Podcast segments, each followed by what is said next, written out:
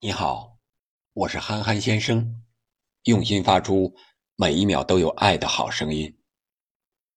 足球从来都是一项充满爱和社会责任的团队运动，正如我前面节目里所说的那样，当前正值暑季，包括我的家乡河北承德在内的中国多地和世界上德国等多个国家都饱受洪灾之苦。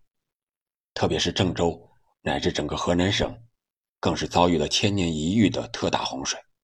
哪里有危险，就出现在哪里的人民子弟兵，已经奔赴抗洪一线。我们在这里借助足球的力量和喜马拉雅平台，喊一声：一方有难，八方支援。郑州加油，河南加油，中国加油！洪水无情，人有情。作为中国球迷，我们可以用不同的方式支援灾区，愿洪水早日过去，灾区人民早日重建家园。接下来，我们再关注一下今天下午四点即将上演的中国女足和巴西女足的奥运会足球小组比赛。这是中国女足本届奥运会的首场比赛，和巴西队已经是老对手了。两队在历史上十二次。交锋，中国明显处于劣势，一胜六平五负。唯一一次战胜巴西女足是在九六年的亚特兰大奥运会上，是半决赛。当时中国女足在一比二落后的情况下，凭借超级替补韦海英的两粒进球，逆转对手，杀进决赛。所以说，已经有二十五年了，中国女足面对巴西难求一胜。今天能否打破魔咒呢？足球和战争一样，知己知彼，百战不殆。从目前巴西队的大名单来看，有七名球员是首次参加奥运会。米夫加已经是四十三岁，第七次参加奥运会。还有队长马塔，三十五岁，第五次征战奥运会。还有老将三十五岁的克里斯蒂安妮，可以说他们始终没有找到接替他们的后继者。巴西女足也是青黄不接呀，实力也是大幅缩水，不如巅峰时期了。我们再看关键球员，有一名效力于女超武汉车谷江大女足的比亚，在2020赛季为球队打进七球，特别是在决赛中打进两球，帮助球队4比0击败江苏女足，加冕女超冠军。相对来说，女足对手对他比较熟悉，他对我们的队员也比较熟悉，这是有利有弊的一个方面。那么，中国女足到底有没有机会打破魔咒呢？我们从这几个方面来分析一下。首先是贾秀全指导的战术，我觉得贾指导从执教风格上来讲，踢强队，战术安排还是非常务实的。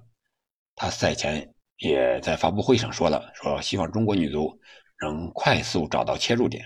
快速进入状态，我想这也是基于贾指导对中国女足目前最了解的一种状态下说出的这样的话。他还表示，中国女足已经准备好了，我们会用自己的方式迎接比赛，打出自己的东西。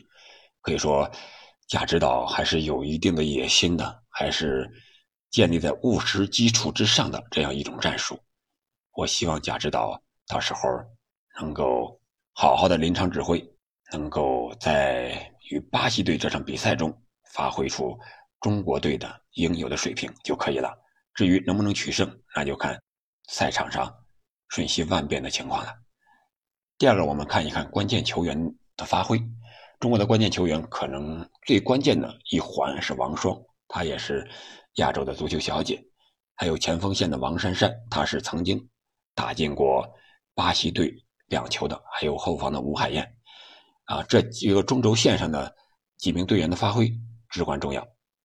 如果王霜受到限制之后，谁能接替他送出有威胁的进攻？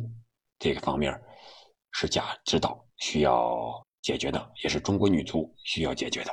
还有吴海燕，面对巴西女足强壮的身体和灵活的技术，能不能扛住巴西队的进攻？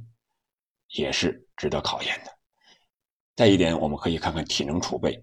可以说，本届女足体能的储备是非常充分的，这也是中国女足在打了许多世界大赛之后，感觉到自己不足之后加强的一环。特别是在战胜韩国女足的那场奥运会预选赛中，所体现出的体能储备还是非常突出的。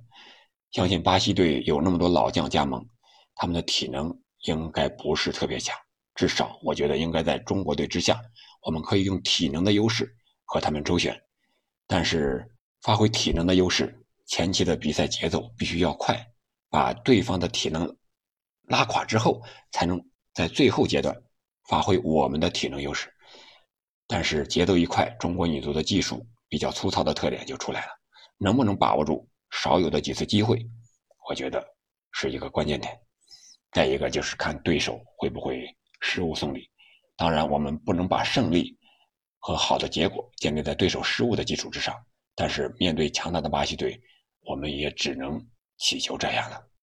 我们希望在稳固防守的基础上，中国女足能凭借年龄及体能的优势，要守中带攻，中场球员要敢于拿球，不能太快丢球，要利用好定位球和角球的机会。我相信中国女足能够在奥运赛场上。再次绽放。好，今天就到这里。我们为中国女足加油，为郑州加油，为河南加油，为中国加油。